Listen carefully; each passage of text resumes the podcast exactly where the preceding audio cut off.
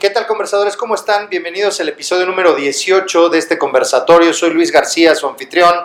Recordarles que ya estamos también en Spotify, desde ahí nos pueden ir siguiendo, desde la comunidad de su auto, desde si están haciendo el aseo, lo que estén haciendo, pueden seguirnos por ahí.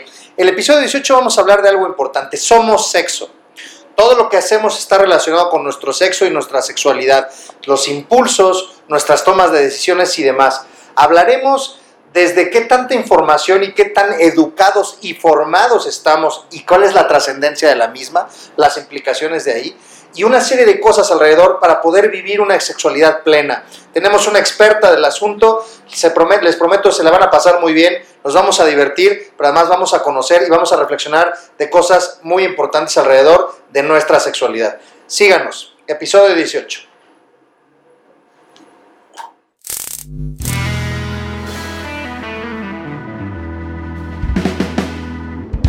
Esto es El Conversatorio con Luis García desde Mercado Casavieja, Metepec. Bienvenidos. ¿Qué tal conversadores? ¿Cómo están? Bienvenidos a este episodio número 18, ya 18 episodios de esta conversación que inició hace ya pues 18 episodios, precisamente con un amigo mutuo, con un amigo eh, conjunto, Javier Suárez está. Ay, sí, le digo mi sensei. Bueno, pues nuestro sensei, eh, Javier Suárez, es el padrino del conversatorio, ¿cómo ves? Ay, no, qué padre, qué gusto. ¿eh? Chulada, ¿va? No, felicidades, la verdad es un placer estar en este conversatorio. Ay, doctora, pues miren, ya, ya que digo con lo, lo, que acabas de decir, tengo el enorme gusto de tener el día de hoy a la doctora Elizabeth Ramírez. Doctora Eli, eh, tuve precisamente el enorme gusto de conocerte precisamente porque nos presenta Javier Suárez. Estas conexiones que se van dando a lo largo de la vida. En aquel eh, momento, junto con eh, Irma, junto con Galo, junto con Gela, junto con Heidi, junto con Javier, tú y un servidor, y fuimos eh, los que le dimos nacimiento en aquel entonces a Dínamos, que hoy por hoy es algo que Javier ha llevado a hacer congresos y una serie de cosas más. Doctora, muchísimas gracias por estar aquí. No, pues es un placer que me hayas invitado a, este conversatorio en el que va a ser muy rico. Estoy segura que va a ser muy rico. Doctora, eh, yo quiero que hablemos hoy, conversadores, de algo que se habla mucho, pero se conversa poco. O o se habla mucho y se conversa mucho, pero se reflexiona poco. O se habla mucho, se conversa, se conversa mucho, se reflexiona mucho, pero se sabe poco. Y del que todavía al día de hoy, en pleno siglo XXI, eh, con muchísima información a la mano, siguen prevaleciendo N cantidad de tabús. Vamos a hablar de sexualidad. ¡Wow! Tu tema es la sexualidad. Mi tema. Tú hablas de sexualidad. Tú estás en Cóncavo y con Sexo. Sí. Has estado por ahí, participas en, televisión mexiquense, estás con Ana Yancy. Con Ana Yancy en Porque Soy Mujer. Porque Soy Mujer y precisamente tus espacios hablas de, temas que tienen que ver con la sexualidad y cosas que son muy importantes. Entonces, pues la verdad, eh, hoy tenemos a alguien que, bueno, primero estás acostumbrada a estar frente a los reflectores, eso me queda clarísimo. Segundo lugar, eres alguien que, que tiene todas las tablas y todas las cartas credenciales para poder hablar de lo que implica la sexualidad. Y me encantaría, doctora eh, Eli, me encantaría que empezáramos a hablar de este sentido desde entender de dónde partimos en, esta, en este... Eh, bueno, más bien, yo quisiera empezar con lo siguiente. ¿Por qué crees que hoy por hoy conversadores, tus servidores y todos en general en sociedad, ¿por qué crees que hoy por hoy, con toda esta información, como lo acabo de decir, la sexualidad sigue siendo un tabú. ¿Por qué sigue siendo un tabú? Porque, eh, en primer lugar, no solamente se requiere de la información, sino se requiere de la formación. Entonces, información, yo me puedo meter a Facebook, me puedo meter a, Internet. a Twitter, a cualquier red. Y a lo mejor voy a obtener la información. Pero muchas veces esta información no está pegada a, lo científico. Muchas veces dentro de esa información se manejan mitos, tabúes o una mala información. ¿A qué le llamo una mala información? Que no está sustentada con una formación, válgase la redundancia, formal, una educación formal. Y entonces desde ahí empieza uno. La segunda, eh, yo he notado que hay mucho choque generacional.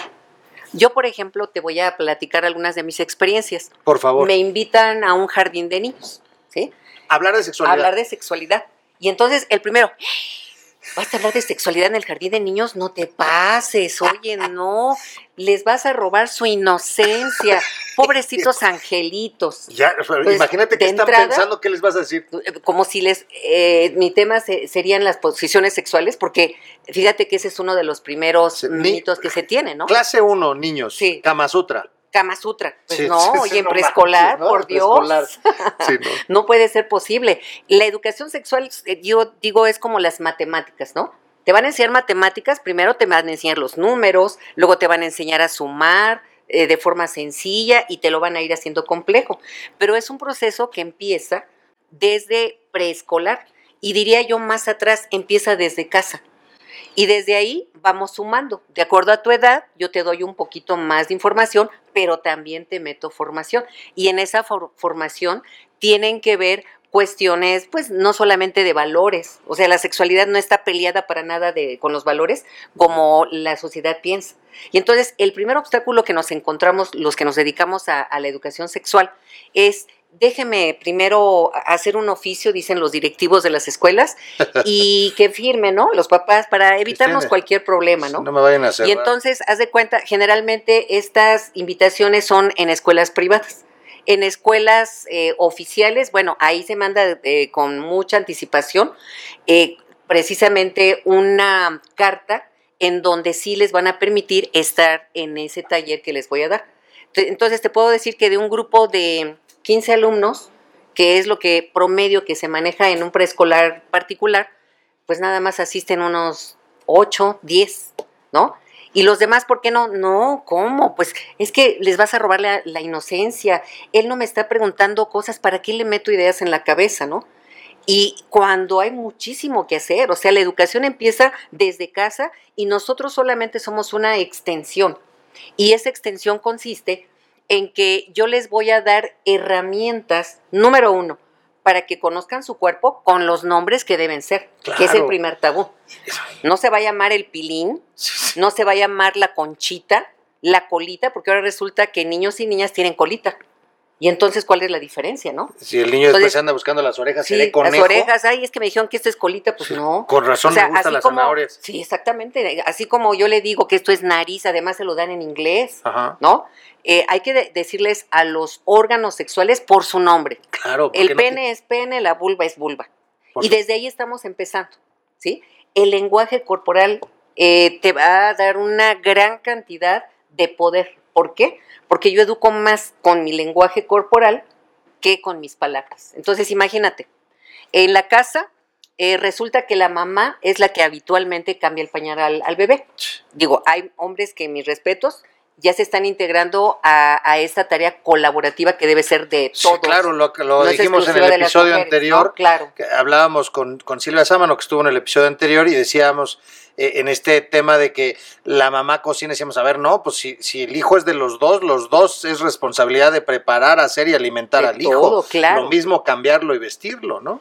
Pero sí Exactamente. es más, tristemente todavía es un tema de Sí, se ensució, y es más, todavía vemos hasta en comidas o algo que el, el esposo así como de, te pues toca, vas, ¿no? Sí, exactamente. Y entonces, bueno, cambia el pañal.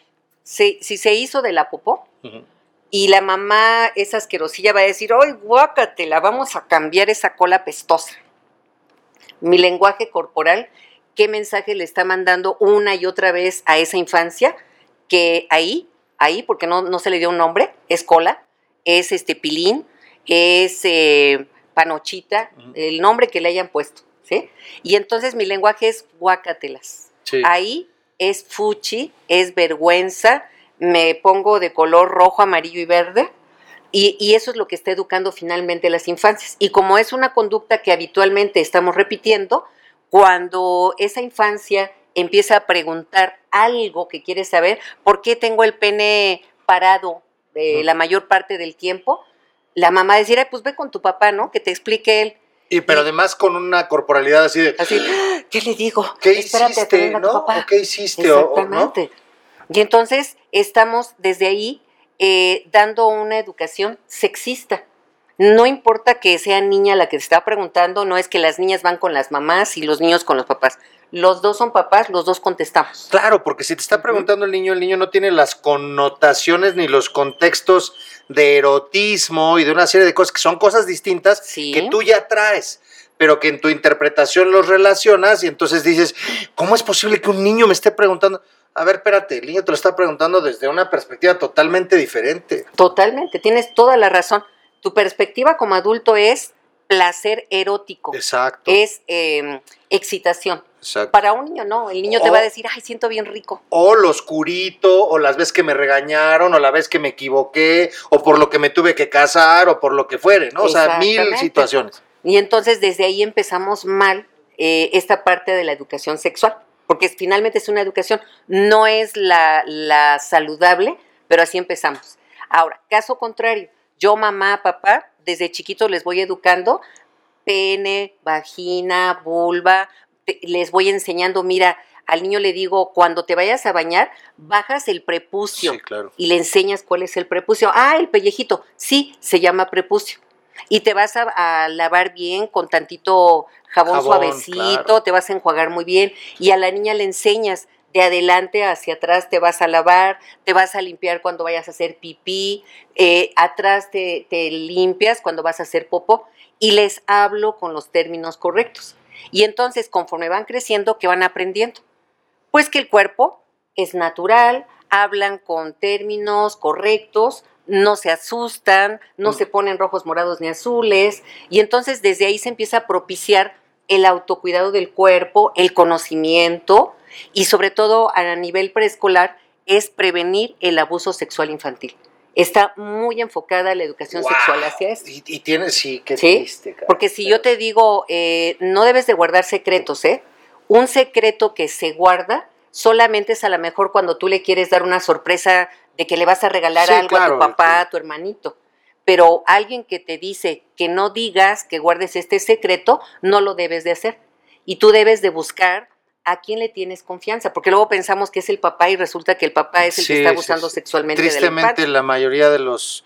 Hay una estadística, no la tengo en este momento, pero, pero yo creo que si la buscáramos, hay, hay un dato ahí que la mayor parte de los, de los eh, abusos eh, sexuales eh, en, en los infantes son de los familiares cercanos. Cercanos, el tío, el, el abuelito, el papá, el padrastro, la madrastra, la mamá, el así, eso es una es. tristeza, pero así es. Y entonces, si yo le estoy fuerte. enseñando, eh, cuando tengas algún problema, si alguien quiere, quiere tocar tu cuerpo, y tú dile que no.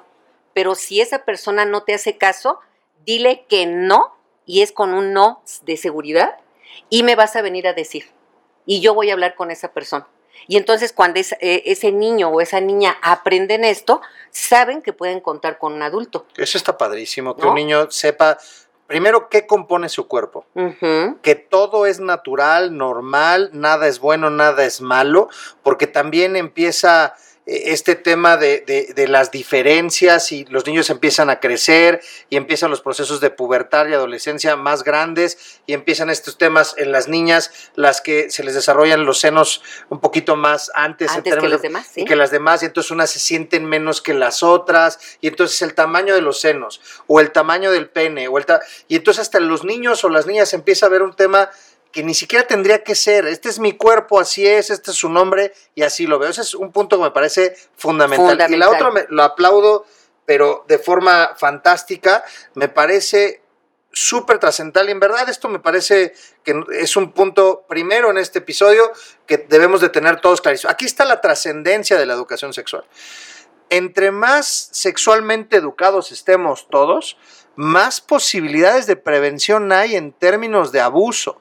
Primero. Totalmente de acuerdo contigo. Y de ahí todo lo que va desencadenado alrededor, que ahorita podemos hablar, que es una serie de cosas muy fuertes. Y que hoy, tristemente, también por términos del encierro, Sí. pues este tema del abuso, pues se vuelve más Incrementó. complejo. claro. Desafortunadamente incrementó, ¿sí? Porque eh, ahora están todos en casa. Y entonces, fíjate, curiosamente, y qué tristeza, la violencia incrementó totalmente. Sí, sí. Eh, hay una violencia intrafamiliar impresionante, siempre ha existido, pero ahora con esta pandemia se fue al triple, Porque entonces no es lo mismo que nos veamos de vez en cuando, me refiero durante el día, porque él, papá, mamá trabaja, cuando hablamos de una familia que está conformada de esa manera, o cuando la mamá es soltera o el papá es soltero, pues Sí, se van claro, a trabajar. Familias biparentales o uniparentales, Sí, ¿no? y entonces eh, yo dejo a, a mis infancias, a mis adolescencias, y se pelean entre ellos. Porque es que me ganaste la computadora, es que yo tengo examen ahorita y es que préstamela. Desde ahí empiezan. Los adultos, imagínate, trabajan, están en línea muy probablemente, y de repente échate todas las clases de, del que tienes en preescolar, que tienes en primaria, que tienes en secundaria, terminas como vuelta loca o vuelto loco, ¿no? Oye, y también hay otro tema que del que a veces se habla poco, pero también se da, y, y quiero pensar que en algún punto, eh, pues el tema del encierro eh, ha, ha hecho un, un tema, pues un poco lo llevó a ese, a, a lo mejor lo escaló un poquito. ¿A qué quiero, quiero llegar a esto?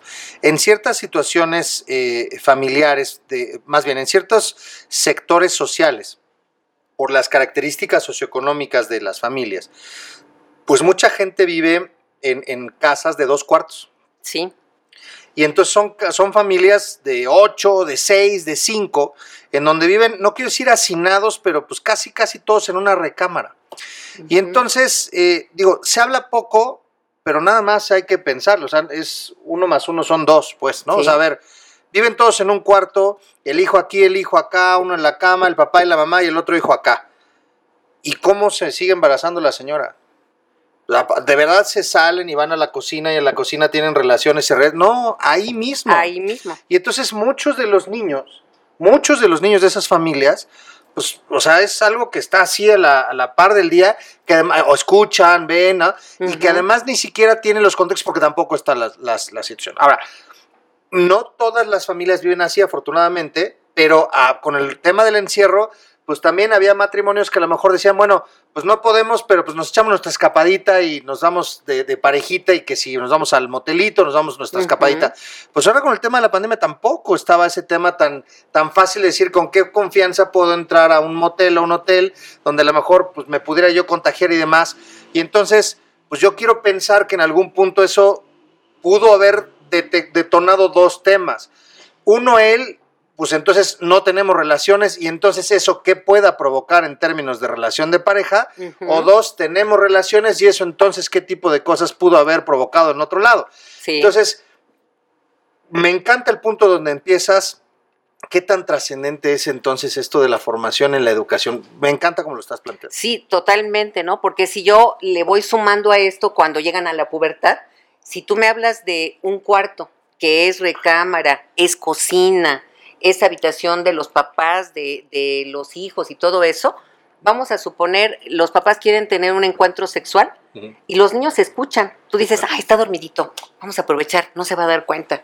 No, y también al mismo tiempo se convierte en una agresión, porque eh, un niño de preescolar, lo primero que ve, si ve movimientos, si ve que su mamá se está quejando, lo va a asumir con mi papá, La está lastimando. lastimando. Claro. Y entonces se queda como un introyecto, es decir, como algo que se fue a mi inconsciente y que en determinado momento, cuando yo crezca, llegue a una relación de pareja, en mi juventud, en mi adultez, Va a salir. va a salir eso.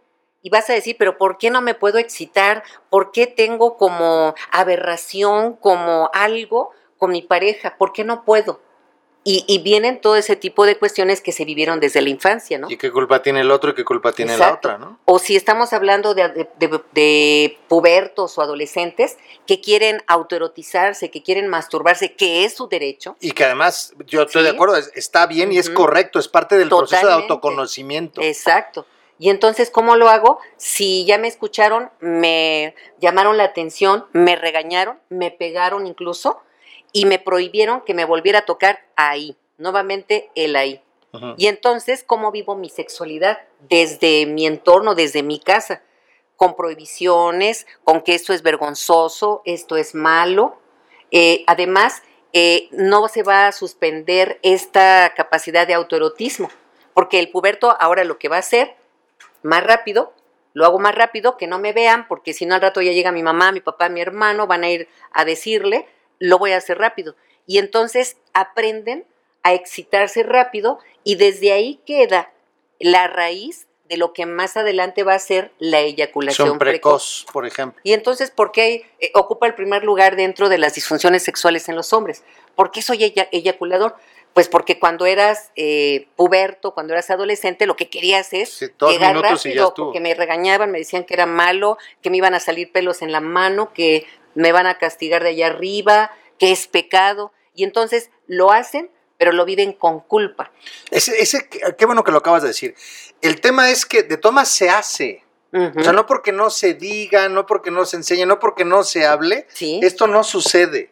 Sigue sucediendo. Claro. El tema es que entre más lo hablemos, entre más con naturalidad, empecemos desde antes, con, o sea, cuando se haga, se va a hacer de mejor manera como tendría que hacerse, y dos, va a tener menores problemáticas alrededor de esa situación. Sí, y, y va a marcar de lo que será tu sexualidad de aquí en adelante.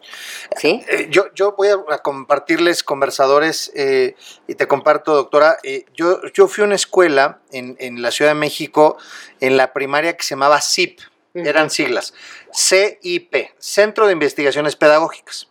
Y me acuerdo mucho que, que cada que lo platicaba, siempre me decían, oye, pues, ¿qué son conejillos de indias? Hacen experimentos con ustedes solo porque se llamaba Centro de Investigaciones Pedagógicas, como si, Pedagógicas. como si investigaran con nosotros. Pero yo tuve el privilegio y la suerte de que en esa primaria yo llevé, yo llegué ahí en, no me acuerdo si fue segundo o tercero de primaria. Y el resto, o sea, todo lo que fue mi primaria, llevé educación sexual como materia, no como parte de ciencias naturales, como materia.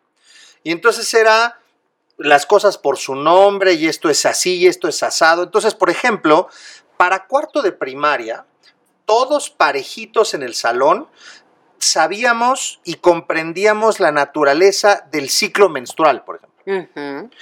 Y entonces yo tengo un recuerdo sumamente vívido, sumamente vívido, en, en sexto de primaria, de una compañera que eh, le llegó su periodo por primera vez y estaba en la escuela. Y nadie se rió, nadie se burló, se le auxilió y no pasó nada.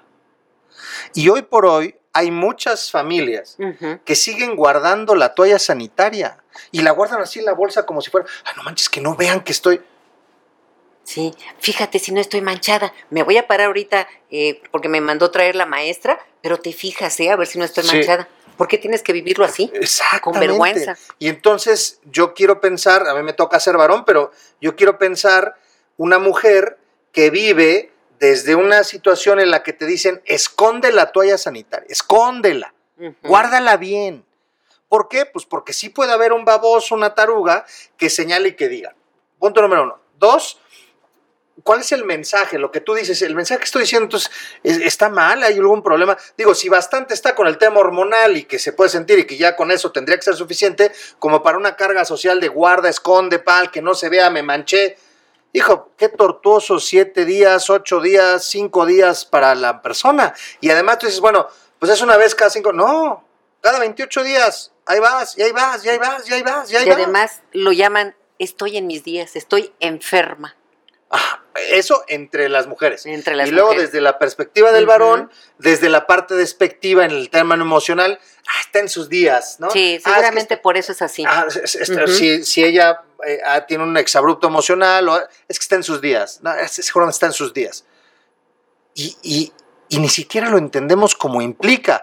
Si, si hubiera un conocimiento correcto de eso, yo me atrevería a asegurar, a lo mejor estoy diciendo una tontería y conversadores, corríjanme, pero yo me atrevería a asegurar que habría, más más, no quiero decir, suena exagerado, 20% por lo menos menos de embarazos no deseados, nada más Totalmente. si hubiera un conocimiento correcto del proceso de, de, este, de, de ovulación. Si, si, si to- hombre y mujer conociera ese proceso, me parecería... Te- sí, totalmente. De hecho, la, la OMS, la Organización Mundial de la, Salud, y la ONU hicieron un estudio muy interesante, ¿no? ¿Qué pasa en los países que desde casa involucran a los papás en, en los talleres de sexualidad junto con sus infancias, adolescencias? Y se triangula esa educación. La escuela se involucra, los padres de familia se involucran y sus hijos. Eh, hay una estadística que nos dice que sus relaciones sexuales empiezan más tardíamente. Y además y son que más, si llegan a iniciarla, lo hacen con sexo protegido. fíjate, protegido, tardía además, o sea, no es de que a los 13, a los, ¿no? Y, y la tercera es, seguramente serán más placenteras, la van a Ah, poder vivir supuesto. mil veces mejor. De eso se trata. ¿no? O sea, a, a lo mejor ha- habemos por ahí N cantidad que traemos 410 mil broncas al- alrededor cargando a cuestas, pues por dos, tres temitas que dices, híjole, tan simple que era hablarlo de esta forma, tan simple que era decirlo de esta manera, por su nombre, empezando claro, por ahí, desde ¿no? ahí empieza, ¿no? Y, y además de que todos y todas y todes sepan que es un derecho al placer sexual, ¿sí? No es malo, al contrario, qué, qué bien se siente cuando una mujer, un hombre, se están autoconociendo a través de, del autoerotismo o masturbación, porque además de que les permite conocer su cuerpo, va a poder ayudar a identificar previamente cuando algo no está bien. Ah, caray, yo no tenía este granito en el glande o no lo tenía en la vulva. Claro. Voy a ir con el doctor Oye, o con la doctora. yo, yo en algún punto me enteré de una cifra, de, bueno, no era la cifra, me enteré de una, una, una relación que hacían. Eh, el cáncer de mama. Y entonces, eh, para que una mujer pueda detectar el cáncer de mama, la, la mejor forma es el tacto. Por supuesto. Cuando te estés bañando y demás, entre más puedas estarte revisando, entonces eh, podrás detectar si hay una bolita o algo. A ver, y revisamos, ¿no? Pero el- los senos, junto con la vagina, tienen una connotación inmediata. Es más, más que la parte eh, alimentaria o de, de- de- de De mamar, de- de la- del amamantamiento, es la parte, la connotación sexual, los senos y la vagina. Y entonces, no todas las mujeres se tocan, para, se ocultan o se tocan para poderse ver. Porque dicen, si me estoy tocando, pues no está padre, no, No, no, no, debería estar tocando. Me dijeron que era malo. Caramba, ni siquiera por el tema de poderme dar cuenta de si puedo o no estar teniendo, que ojalá no, pero si puede estar teniendo cáncer de mama.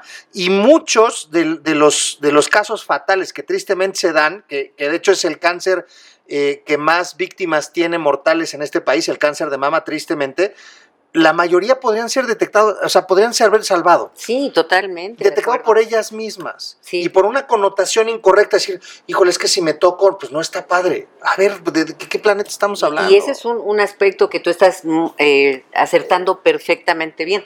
Hay otro aspecto, que las mujeres ponen en charola de plata su salud a su pareja o a su marido.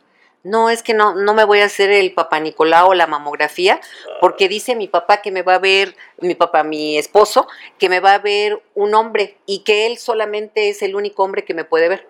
Y entonces, por el tabú de que solamente mi cuerpo pertenece a mi pareja o a mi esposo, no voy, porque si no entonces me va a dejar a mí, se va a buscar otra y entonces no, yo no O sea, quiero. no va ni al ginecólogo, No, porque ni ginecóloga. ni, ni Bueno, peor aún. sino porque las mujeres no saben que es una situación totalmente machista, ¿no? Los ginecólogos no, porque yo soy tu marido para eso. Y las ginecólogas no, porque las mujeres no saben. Todavía encontramos desafortunadamente esas connotaciones que llevan una gran carga de machismo. Conversadores, pongan ahí sus comentarios, seguramente por ahí, ojalá hay casos, ojalá no, pero a lo mejor tenemos ahí referencias como la que estaba platicando tristemente la doctora y que, que yo sí te creo que puede haber todavía casos por ahí que tristemente se pueden estar dando de esa forma. Sí. Qué terrible, ¿no? O, o cuando ella ya tiene muchos problemas, que tiene eh, situaciones, por ejemplo, de una insuficiencia renal, problemas en el riñón, en su funcionamiento. Señora, ya no se debe de embarazar, ya tiene que operarse o dígale a su esposo que él se opere, que la vasectomía es más Esa sencilla. iba a decir otra. Uy, No, oye, No. La, la, la salpingoclasia, la que es el ligado de las trompas, es una cirugía mayor. Sí. Es tal cual como si fuera una cesárea. O sea, abres así y órale y a cortar. La otra es ambulante. Ambulatoria le llaman, no ambulante, Sí, ambulatoria. ambulatoria. Yo lo voy a platicar abiertamente. Yo eh, me hice la vasectomía hace. mm, Ya van a ser cuatro años, tres años más o menos, tres, cuatro años.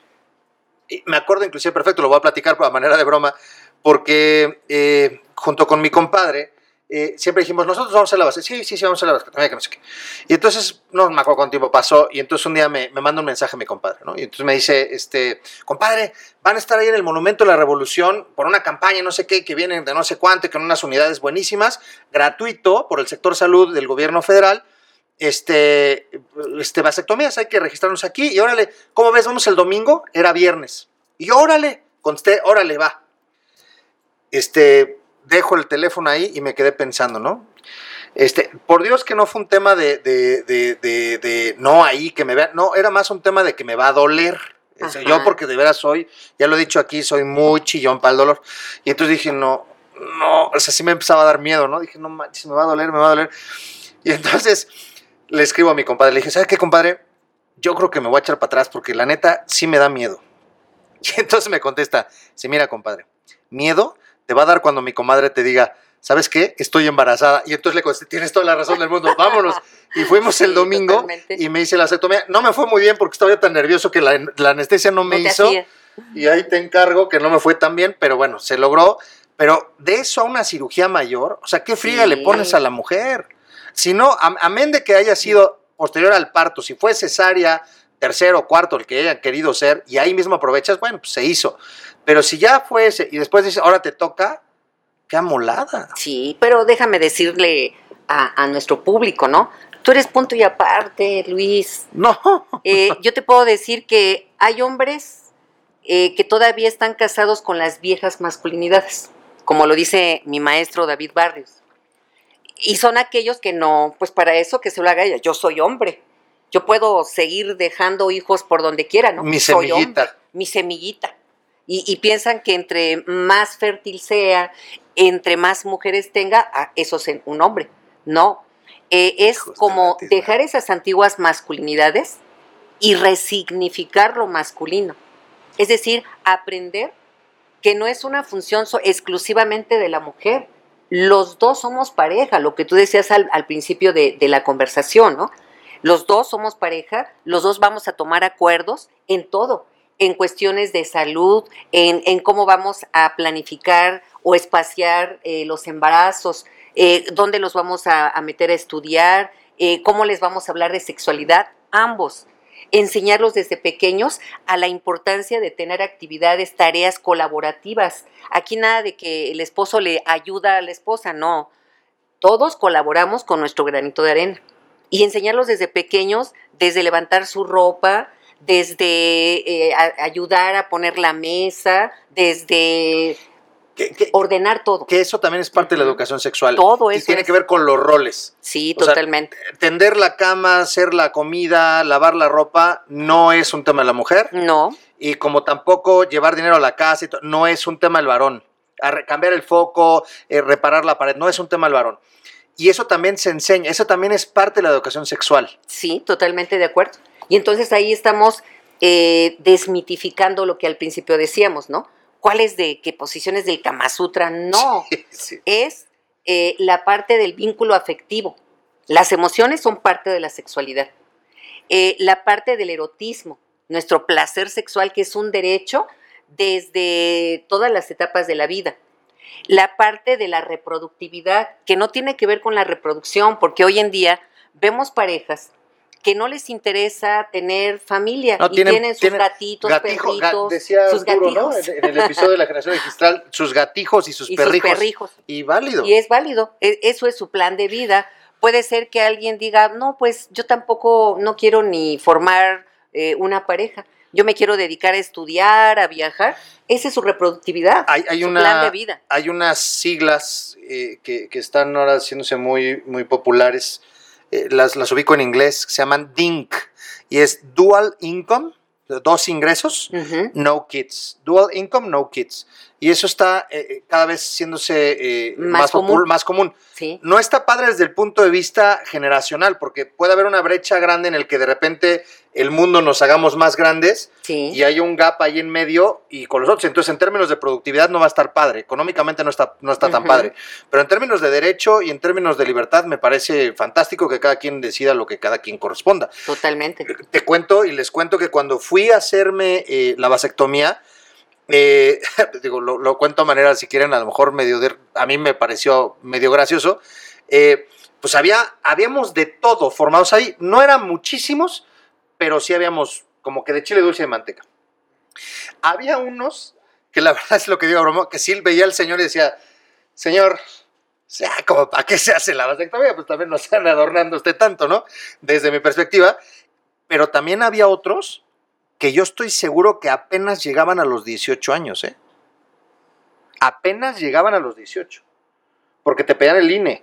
Y entonces, si estaban formados ahí, o sea, se veían hiper chavitos. Y ya estaban, o sea, ese día se hicieron la vasectomía. A los 18 años.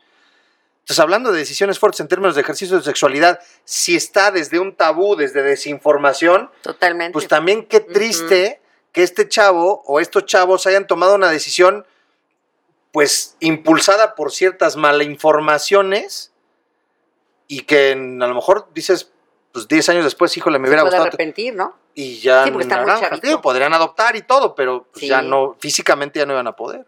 Sí, sí. Y, y la otra parte es la parte del género. El género es, eh, tiene que ver con muchas cosas, ¿no? Desde los roles que la sociedad espera de acuerdo a si eres mujer o eres hombre, lo femenino y lo masculino. Y entonces hoy lo que estamos eh, promoviendo es el respeto desde tu vestimenta. Claro. No tenemos que decirle a, a una niña, no, no, no, las niñas se ven más bonitas con vestidito. O los niños, no, tú no puedes usar falda. Pues si a él le gusta, la puede usar. Y esto no te habla de nada más que de cómo está expresando algo que le acomoda. Se puede poner, ahora está muy de moda, por ejemplo, aquí sus chonguitos, ¿no? Sus chonguitos para los hombres y toda la cosa. Pues así les gusta, así se sienten cómodos, pues así hay que darles esa libertad. Que si yo me quiero, ahora en la, en la pandemia yo a mis alumnos los veía en línea, Sí. todos el cabello más largo que yo. Y así, e- e- eso es lo que ellos querían vivir, experimentar. No les hace ni más ni menos. Hace poquito vi un, no sé qué piensen ustedes, si ustedes conversadores, vi un, un, un, un tweet que me pareció fantástico. De, o o un, un post que puso, un, un post, un cuate, Al- Alberto, un, un profesor, lo pusiste tú, Alberto, eh, ahí en Facebook que decía, este, oigan, directivos de escuelas, ahora en la pandemia, que pues los chavitos no llevaban uniforme, que se pintaron el, col- el cabello, que usaron este, eh, Sus arracadas. sus arracadas o sus perforaciones, Las uñas. y que se pintaron las uñas, que usaron maquillaje y que llevaban el cabello largo. ¿Cuáles de esos seis factores intervinieron para que bajaran el rendimiento académico de sus alumnos? Me pareció fantástico. Y le dije, Claro, porque nunca tuvieron nada que ver. ¿no? nada. O sea, y- y- Son y es- estereotipos más que Ah, otra cosa, ¿no? Oye, a lo mejor tienen otro fondo, pero en términos de forma, pero le damos un peso como si fuera más importante que lo académico. Inmediatamente, ¿qué es lo que ve Sí, la sí. sociedad? No, mira, nada más es un rebelde, porque como en mis tiempos, es que no es cuestión de tiempos, es cuestión de respetar la forma en como cada quien elige para vestirse, si me maquillo, si no me maquillo, si yo como hombre uso tacones, si yo como mujer uso botas, lo que Y si sea, yo como hombre quiero usar tacones. también, no tiene na- ¿No? nada de problema. Hoy estamos encontrando eh, estereotipos, ¿no? Tengo muy claro Sí. eh, a este dos actores. Eh, se me fue el nombre. ¿Cómo se llama el actor que la hace de, de Flash? ahora en el nuevo universo de DC. Ezra Miller, ¿no? Ezra Miller, casi estoy seguro que es Ezra Miller. Y el otro, Ezra Miller, ¿no? Y el otro es este, ah, Harry Styles, el de One Direction. Es un cuate que se, se presenta literalmente con vestidos de gala Claro, y tacones, ¿no? Y, y- y no estoy, no lo digo en verdad en el sentido de que yo me pondría un vestido y no me lo pondría no por un tema, por Dios, de, de, de, de qué van a decir los Limantur. No, no, me, no me siento como, no me, no me imagino como que muy cómodo. A lo mejor igual y sí, ¿eh? pero no me sentiría como que muy cómodo. Pero lo celebro que se haga porque eventualmente también es una figura pública que da un mensaje, decir, a ver, so- y, y lo hablábamos cuando tuvimos el episodio especial en vivo que hablábamos de, de- de- de- precisamente el 28 de junio hablamos del orgullo LGBT y tuvimos aquí a este, estuvo César y estuvo este, Hanna, estuvo Hanna y César y estuvimos platicando y hablamos padrísimo de eso y hablamos precisamente de eso, el respeto de persona. Y fíjate cómo todo va de la mano. Sí, si hubiera una educación sexual correcta y empezáramos, padres de familia, educadores, estudiantes, y empezáramos a formarnos realmente la parte de educación sexual, hasta casi podría estar seguro que ese tema del género podríamos estarlo casi zanjando, Sí. casi zanjando, porque entenderíamos que... Es que una libertad de expresión. Claro, que, que no tiene un tema Claro. tanto como lo queremos hacer ver, ¿no? Yo, yo siento que hay reglas muy claras. Yo no voy a dañar mi cuerpo porque tengo que aprender a autocuidarme, ni voy a, a- a dañar el cuerpo de otra persona. Claro. Y lo que yo haga con mi cuerpo o con mi pareja, mi esposo, mi esposa, o mis esposos y esposas, hablando de todo tipo de relaciones, de los poliamorosos, monógamos, la que quieras, siempre necesitan existir acuerdos. Se vale esto y esto y esto, ¿estás de acuerdo? Va, ¿sí? Nada más eso. Eh, no se vale que yo a otra persona la obligue a tener algo o hacer algo que la otra persona no está convencida. Es, es claro, solamente es el respeto. Eh, el respeto también que estamos tratando de fomentar en las escuelas. Ah, y nos referimos a las infancias trans. Sí, uh, sí. Que de repente, ay, es que yo desde que era pequeñito o desde que era pequeñita, no me gustaba que me vistieran, por ejemplo, dicen ellos, con, con vestidos. O ellas dicen, ay, me, me ponían pantalones, ¿no? Y entonces tenemos que cambiar como esa forma de educar. No hay solamente niñas que nacen con una vulva. Oye, ya, ya, hay hay, niñas con un pene. ya hay escuelas, y lo celebro, que, que están rompiendo con esa eh, estructura. Yo lo aplaudo, en verdad, yo lo aplaudo, en la que el estudiante es libre de elegir eh, qué prendas usar. Sí. Y entonces, eh, eh, la- las niñas, sobre todo, si no quieren usar falda, no pueden usar falda, no la usan. Y usan el pantalón, El pantalón, porque es cómodo, porque es calientito, por la razón que quieras. ¿no? A mí me acomoda, lo Y- uso. exacto. No me gusta. Y, y entonces yo me acuerdo perfectamente cómo cuando yo iba a la escuela y cuando era profesor y cuando, o sea, era falda porque era falda. Y entonces eh, y eh, te cuidaban pues, que no estuviera zancona, abajo, abajo de la rodilla, te lo descosían. este, ¿no? Y, y bueno, las ceremonias a las 7 de la mañana, ahí te encargo el frío, y yo veía a las, a las chavitas, o en su momento cuando iba a la escuela, mis compañeras, muertas de frío, otras pues que estaban con la pijama abajo, ¿no? O sea, Sí, traían la pijama abajo porque decían, pues está bien, ahí está tu falda, pero pues yo no voy a morir de frío, ¿no? sí, ¿no? Nada más por un constructo de que la mujer falda, el hombre pantalón, ya Sí. hazle como quiera. Son reglas como muy cuadradas, muy son estereotipos, finalmente, ¿no? Y- que y tiene que ver con esta parte de la concepción sexual. Exactamente. Porque entonces yo veo a una persona que se sale del contexto que me dijeron que debe de tener y ya le mandé un montón de etiquetas. Ah, seguramente ese hombre que se puso falda ha de ser gay. Y todo, todo para la sociedad es gay, gay, gay, cuando no es lo único que hay. O sea, a lo mejor ese hombre que se puso una falda es porque así le gusta. Y no tiene nada que ver con su orientación. Igual y sí es gay, igual y no. Igual y es transexual, igual y no. Igual y lo No está puedes descubriendo, saberlo. igual está experimentando, y cuál Yo es no el puedo tema. saber cómo es la otra persona si yo no se lo pregunto. Pero a- al mismo tiempo, dentro de estos tab- tabús y lo que empezamos hablando es, eh, no lo queremos hablar, pero al mismo tiempo todos queremos hablarlo, Sí. ¿no? O sea, todos, eh, eh, es gay, es tal, se me hace que anda con tal, y ya te enteraste que tal, y no- o sea, no se habla, pero al mismo tiempo se habla mucho, y todo el mundo quiere hablar, y, y lo decíamos el otro día con, con Jorge Carlos, el sexo vende muchísimo, ¿no? Y entonces el show vende muchísimo, el sexo vende muchísimo, entonces no lo hablamos, no tenemos la información, pero al mismo tiempo lo hablamos un montón, y entonces la malinformación fluye de Dios de mi vida, y entonces pues tenemos lo que tenemos hoy por hoy. Sí, o no sé si te ha pasado que de repente dices, ay, mira, te presento a mi amiga, es lesbiana. Te presento a mi amigo, es gay. Te presento a mi primo, es trans. ¿Por qué tienes que hacer esa especificación? exactamente, ¿no? O sea, es Raúl, María, Juan y punto. Es como, tanto como decir, mira, te presento a Juan, él duerme con mameluco, te presento a tal, él- ella duerme con este, este pijama de dos conjuntos. Y a mí qué demonios con No. qué duerme, ¿no? Que es algo que también tenemos que erradicar. Claro. Finalmente eres Luis, eh, Juan, Leti, María, Elizabeth, punto. ¿Sí? No tengo por qué hacer la aclaración. ¿Para qué me sirve hacer la aclaración? Totalmente de acuerdo, totalmente de acuerdo. Doctora, yo, yo quiero eh, retomar un punto, regresarme un poquito porque desde hace ya un rato yo traigo una cosa. Es más, yo, yo asevero algo y quiero que ahorita tú me digas, Luis, neta, ya no lo digas porque estás equivocado. O si estoy correcto, pues inclusive para que se, se- se diga más por allá. Eh, precisamente regresando al tema más específico en términos de conocer el cuerpo, del autoconocimiento, de las primeras relaciones sexuales y demás, hay un, hay un, un tema eh, eh, fuerte. Inclusive hoy, hoy justamente leí un meme que decía, este, el COVID llegó para equilibrar este, la vida en el mundo.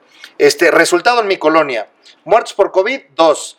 Eh, embarazos no deseados, 40, ¿no? Entonces decía, pues como que no está siendo muy, muy eh, útil, que digamos. Entonces, bueno, eh, hay, hay, muchos, todavía muchísimos, muchísimos. O sea, entre hay mucha información, regalan los preservativos. Pero no este, te enseño cómo se debe Exactamente, yo me acuerdo perfectamente ¿no? de un caso de un señor uh -huh. que, que, en una, fui, estaba haciendo un servicio social y fue, el, eh, fuimos a una comunidad y entonces el señor levantó la mano y dijo, es que, este, tengo un problema con el preservativo, no, no, como que no funciona muy bien. Y además, pues no lo he podido evacuar. ¿Cómo que no lo has podido evacuar? Pues lo abrió y se lo comió. El condón. Sí te lo creo, sí te lo creo. Y entonces el señor decía, pues como que no funciona mucho, ¿no? Entonces tú decías, no, no es cierto. No, sí es cierto, sí, ¿no? Sí, sí. Entonces, bueno, yo, yo sostengo una cosa. Me acordé de algo. A ver, échalo, échalo, échalo. Se, se, van, se van acordando uno sí, de se muchas cosas, ¿no? Eh, los chavos, por ejemplo, cuando empiezan con sus primeras experiencias, de repente, ya sé, fines de semana, viernes, sábado, ya sé que mi teléfono va a sonar en cualquier momento, ¿no? De repente el chico, es que mi novia eh, se le quedó el, el condón a, adentro y no sé qué hacer y está desesperada, ya se me está desmayando aquí. Le digo, pues dile que ella se meta los dedos a la vagina y se lo saque, o tú espera que se relaje, que se calme y se lo sacas. No, pero ¿qué tal si se le fue más adentro? Y ahí te das cuenta que no tienen idea hasta dónde llega la vagina, ¿no? Sí, Piensan que la pues, vagina va de aquí y llega hasta la garganta y por aquí me lo voy a sacar. Pues no, no es así. Yo, yo me ¿no? acuerdo, sí, sí, Uh -huh. sí, no, bueno. O ahí- sea, tiene una longitud de más o menos Sí. 10 centímetros en reposo, Claro, 16. y, y es todo, un músculo, músculo ya- porque es la pared del útero. Pero tienen esas se, ideas. se estira, pues caramba, si es el embarazo, se, se estirará ¿no? el, el- el útero. Inclusive ahorita, eh, rápido, eh, eh, cuento esto que decía que, que a nosotros nos enseñaron esta parte de educación sexual, cambio de escuelas, y estoy en la preparatoria y me dan una materia que se llama Educación para la Salud, quinto semestre de la prepa. Y el profesor habla de los orgasmos. Y entonces una compañera, estábamos dos así, y una compañera voltea y nos dice así, ¿qué es un orgasmo?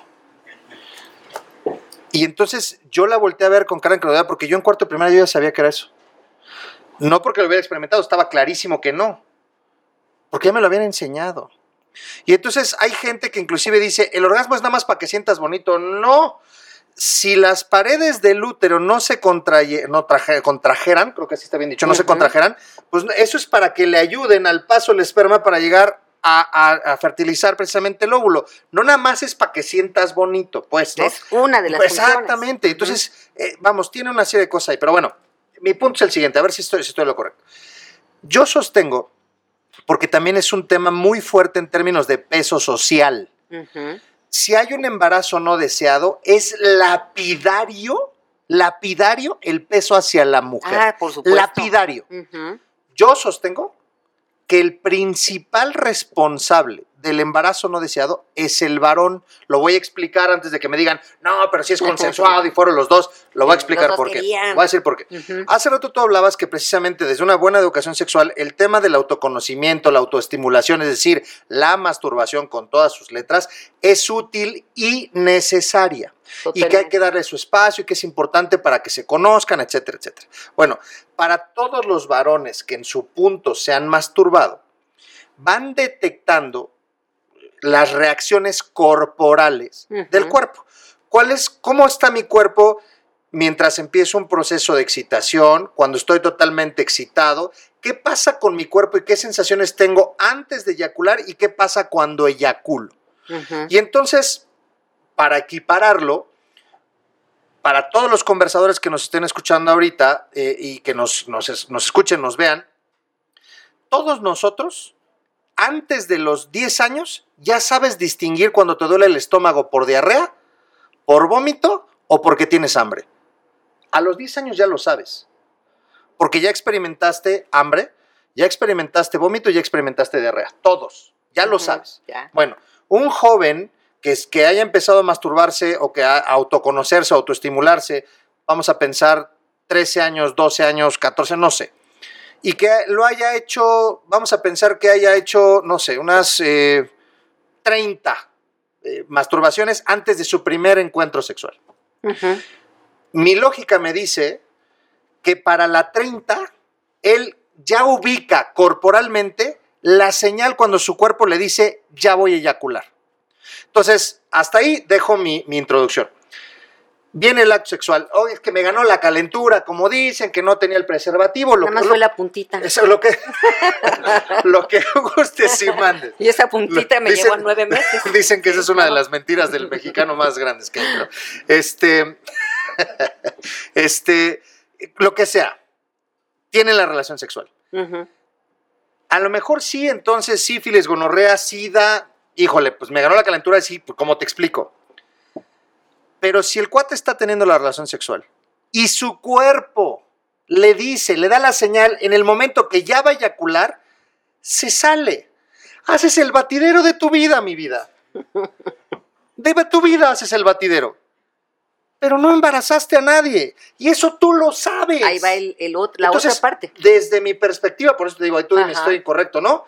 Si hubiera al varón una correcta educación sexual, específicamente en el proceso, si se respetara el proceso de la masturbación, la autoestimulación, no se, eh, se, se, se- ay, como se estigmatizara de que está mal, y entonces, como decías, rápido, es que no me vean y shalala, y lo oscurito, y que no se platica con nada, también yo creo que se podría asumir una responsabilidad diferente y habría significativamente menos embarazos. Estoy Sí, convencido. Por, por un lado, ¿no? Pero lo que también ignoran, que esa gotita, que me dejas, déjame penetrarte tantito, ¿no? Bueno, sí, en el líquido y seminal también Te hay. juro por esta, que en cuanto yo sienta que me voy a venir, me salgo.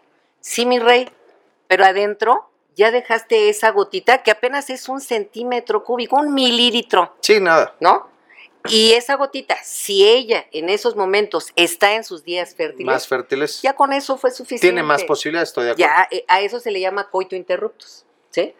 O, o, mm, interrumpir precisamente la eyaculación total, pero ya esa gotita ya quedó adentro. Y entonces no es un método seguro, ¿eh? No, me queda claro que no, pero habría menos posibilidades. O sea, no es lo mismo que. Pero yo les diría, ¿sabes qué? Mira, en un pepino, todos tenemos un pepino en el refrigerador. O si no, compren. en la- Cómprate la un pepino ahí en la recaudería, agarras un condón, lo vas a apretar de la puntita, ahí sí la puntita, Sí. y lo vas a desglosar hasta la base del pepino.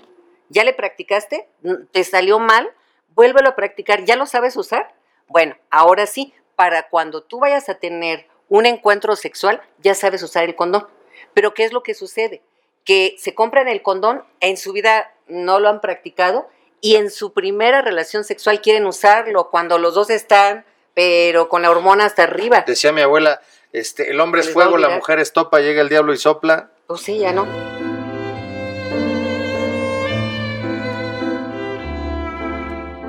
Ya no lo usaron. Y ahí te les digo, eh, el uso del condón se tiene que aprender con esto frío. Oye, pero también hay otro tema. Eh, ¿Qué tan cierto es esto de que, eh, eh, ya sabes, el, el más precavido, ¿no? Y entonces compra el preservativo este, y lo guarda en la cartera. También Y entonces lo trae, y, y lo trae así, ya sabes, tres meses lo anda presumiendo en la escuela, y ahora con Rosita, y mira, y Pero no se le dio con ser, Rosita. y- ¿no? Y ahí lo trae, ahí lo trae, ahí lo trae. Pero el calor, el calor, el calor, el calor. La y misma entonces- cartera. La cartera, y entonces se desgasta el látex. y- Se hace cuenta que se aplasta y tú lo ves enterito, ¿no? sí, sí. Pero resulta que al momento de que lo sacas, te lo pones, pues quién sabe por qué, pero se nos rompió. En el momento que estábamos teniendo la relación sexual, se rompió el condón. El condón se tiene que eh, colocar en una porta condonera. Desde una polvera que esté vacía, las mujeres ahí pueden guardar su condón. Los hombres, bueno, hasta Hay en condones femeninos, ¿y cuántas Ah, mujeres ni pero siquiera ¿sabes cuál es el gran problema con el femenino? Eh, diríamos que tiene una efectividad más alta incluso, del 99%. El gran problema es que no lo encuentras en las farmacias porque no se venden, porque no hay promoción. Dime un solo comercial que hayas visto en la televisión No, ni que te anuncia el femenino. No. Ves el masculino, las marcas que te promocionan, que el de piel y que ya salió este, que más erotismo. Y Pero el hasta de la con mujer- sabores. Y con sabores. Pero el de la mujer no. Las farmacias muchas veces lo tienen que, que regresar. Entonces, lo, lo puedes conseguir en una tienda sex shop, pero si no tienes 18 años no te dejan No, entrar. bueno, y luego el que quiere entrar. Exactamente. A lo mejor ya tienes los veintitantos, pues Ah, pero les doy oso. otro tip. Me van a ver los Limantur entrando a la serie, entonces automáticamente piensan que voy a salir con un bozal, la cosa es adelgar y todo así, ¿no? Así dando latigazos y latigazos, todo bien. Están muertos de risa, Sí, pero, no. pero de veras es la concepción de. Sí, que sí, se la tiene. idea de qué van a decir. Es más, yo luego les digo a mis alumnos, vayan a una farmacia, compran un condón, pero pregúntenle a propósito, a ver, ¿cuál me recomiendas? ¿Este, este o esta marca? Y vean la reacción que tienen incluso los que te están vendiendo un condón. Se ponen azules. Si tú eres mujer, eh, te dicen, ahorita que venga mi compañero y que la atienda, ¿no? Y si eres hombre, que venga mi Y compañero. si es del Oxxo, pase a la siguiente caja. a la siguiente caja, ¿sí? ¿Por qué? Porque también hay un tabú en eso. Eh, ¿Cuál es el mejor? Eh, Pues no sé decirle, pero todo mundo compra esta marca, ¿no? Pero no te dicen porque no tienen esa sensibilización. No, no, no. Ahora, hay que enseñarlos a, a cómo se utiliza antes de que tengan un Y no nada más al varón. A ella. Enseñarles la importancia que Si tiene no lo es trae él, una tráelo relación tú, hija. heterosexual. Pues órale, que no quiere usarlo él, aprende a usar antes de que tengas un encuentro sexual el condón femenino. Vete a una, al, al sector salud. El sector salud los está regalando. De repente si nos encontramos también trabas ahí. Porque, a ver, tu cartilla, a ver, eh, tu INE. No, pues o sea, tú como personal El permiso de tu de mamá. prevención, no, pues tampoco. manches. De- Enséñale, mira, el condón femenino se pone así y así, o el masculino así. Eso sí, nunca utilicen dos condones masculinos o el femenino y el masculino porque La hace fricción. una fricción y se van a romper. ¿Sí? Pero siempre aprendan antes de tener un encuentro sexual. Ahora di- dirías, pero es que yo no tengo sexo vaginal, no, eh, a mí me gusta el sexo oral. Ah, bueno, por el sexo oral, contacto de boca, vulva, boca, ano, Boca boca, glande. pene, no te vas a embarazar. Pero si no utilizas un condón, sí puedes adquirir una infección de transmisión Sí, sexual. por supuesto. Y entonces, ¿cómo le hago? Ah, bueno, vas a comprar un condón de sabor y la puntita donde está así como el chuponcito, le digo yo, lo vas a cortar con unas tijeras y luego lo vas a poner así y le vas a cortar del otro extremo. Y entonces donde cortaste el chuponcito, le metes tus dedos, lo vas a desenrollar y lo vas a poner directamente en la vulva o en el ano para que tu contacto de boca, vulva, boca, ano no sean eh, directos. Y con eso, eso se llama sexo protegido y vas a, eh, evitar una infección de transmisión sexual. Ahorita que tocaste, eh, lo voy a contar porque si no me voy a morir de la risa yo solo van a pensar que estoy. Es que hay uno, un chiste que, que, que me acuerdo, decía el otro día que Pepito son puras anécdotas, ¿no? Pero Era estaban. tremendo el eh, Pepito. sí, no, bueno, entonces, este, hablando de los ruidos, y me acordé de hace rato cuando estábamos del cuarto así, con que estaban los- todos los papás ahí, y entonces estaba Pepito y oía ruidos raros, ¿no? Y entonces se levanta en la noche y se asoma por el cerrojo y ve a los papás teniendo sexo oral mutuamente, lo que se le llama el famoso 69.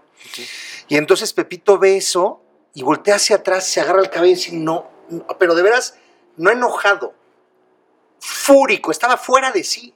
Y entonces patea la puerta y abre y dice, no, esto sí es el colmo. No puede ser. Entonces imagínense a los papás, ¿Qué, qué, qué? Y a mí me regañan por comerme las uñas. Dice. ¿No? O sea, perdón, pero lo tenía que Sí, contar. sí, sí. No, y, y te, te ejemplifica muy bien todo esto. O sea, pero también, o sea, es, es parte de, de, esta, de esta educación sexual, cómo se pueden experimentar un montonal de cosas. Sí, ¿no? y es antes de. Ahora, Exactamente. ¿y cómo le haces, por ejemplo, para evitar el contacto directo de boca-pene? Le vas a poner un condón para sexo oral que vienen de sabores, de el que te imagines. Sabor eh, coca, sabor eh, Fresa, fresa, limón. vainilla, el que quieras. Lo vas a poner y vas a tener el contacto y no va a ser directo.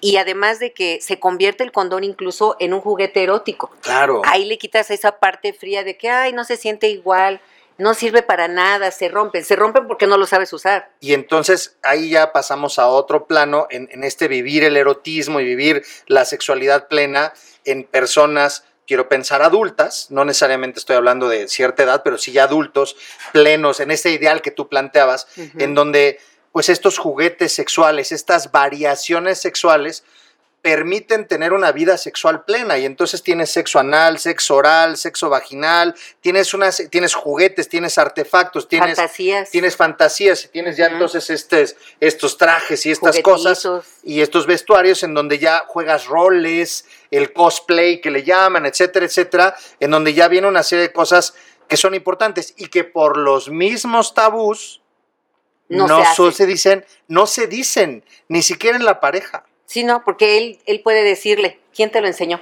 ¿De dónde? Y ella, pues, ¿con quién te estás acostando? o sea, ¿dónde No, viste? espérame. Eh, la, la sexualidad yo siempre he dicho que debe ser placentera, número uno. Divertida. Debe de ser creativa y consensuada. Debe de ser vez, Placentera. placentera, Divertida. divertida, consensuada. consensuada. Eh, debe ser creativa. Creativa. ¿Sí? Pero si yo Ahí no lo digo, híjole, y si piensa mal de mí, y si me dice esto, no, no pienses por él o por ella. Háblalo, Claro. háblalo. No sé cómo, pues hay un montón de, de canales, habemos sexólogas, sexólogos, en donde precisamente es una de nuestras tantas funciones, ¿no? Entonces, debe ser así. Ahora, hay otro, otro tabú, ¿no? Los hombres de repente, no, es que mi esposa me propuso eh, tener juguetitos, vibradores, y entonces, ¿para qué estoy yo? No, espérame, no te está sustituyendo, te está proponiendo que, que conozcan a través de esos juguetitos. Algo que se le olvida muchas veces a la pareja es desgenitalizar. Exacto. o sea, piensan exacto. que una relación sexual es penetración, y vagina, se acabó. Ya. Si no, no tuvimos relaciones. No es cierto. El, el órgano más importante del cuerpo está aquí y es el cerebro. El, el órgano más grande sexual es la piel. Y el más fuerte es la lengua. Y Exactamente. decían por ahí, cuando, la, cuando herramienta. la fuerza mengua, usa la lengua. Ah, es la lengua, pues claro.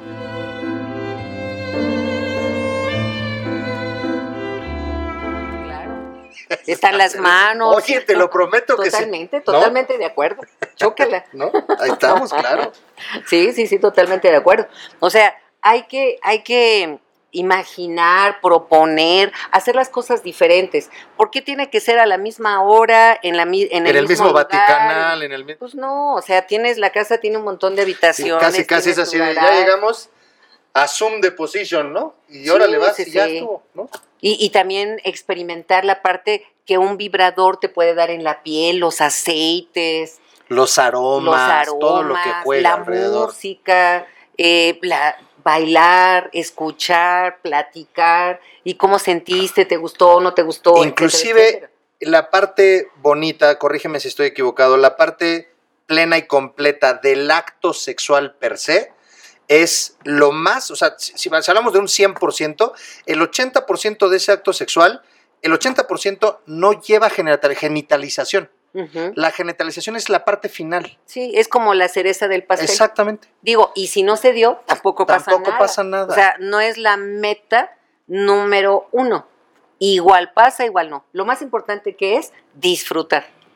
Disfrutar y, y, eh, las relaciones sexuales en una pareja, sobre todo cuando llevan mucho tiempo, no son iguales. Todas las relaciones sexuales que se han vivido en pareja son diferentes. Sí, no, bueno. No hay una. No hagamos las cosas monótonas, lo mismo, a la misma hora, en la misma cama. Habrá Porque que buscar y entonces ser, como hay- hay que dijiste, buscar creativo, consensuado. Ay, caramba, se me fueron las otras dos. Creativo, consensuado, eh, Placentero. placentero. ¿Y qué otra cosa dije? A ver, A díganos. con- divertido. Divertido, eso, poniendo sí bien, muchachos, están están poniendo atención. atención. Sí muy bien, muy bien, muy bien. Conversadores están muy bien representados aquí Sí. por el público. Doctora, híjole, podríamos seguir, hable y hable de esto porque da para muchas cosas. Sí, mucho, Yo mucho. quisiera eh, eh, extenderte una invitación para que haya una segunda parte de, esta- Claro de que este sí. tema porque da para otras cosas. Ahorita hablamos de la Como parte formación exactamente, pero me gustaría que a lo mejor pudiéramos hablar en una específica de cosas que tienen que ver con enfermedades de transmisión sexual, eh, con ciertas cosas que tienen que ver con todo eso, porque es de veras súper vasto. Somos, somos sexo, somos seres sexuados, y entonces la sexualidad está en todos nosotros todo el tiempo. Sí. Eh, de verdad no sabes cómo te agradezco que hayas estado con No, nosotros. para mí es un placer y les agradezco también a nuestra audiencia y que tengamos muchas eh, conversaciones de este tipo. Está, está abierto, están las gracias. suscripciones, súmense a la conversación. Conversadores, hasta la próxima. Doctora, muchas gracias. Gracias. Hasta luego. Muchísimas gracias por habernos acompañado en esta conversación. Acuérdense de seguirnos en todas nuestras redes sociales para alimentar más futuras conversaciones. Si te gustó este video, no olvides darle like y suscribirte al canal. Hasta la próxima.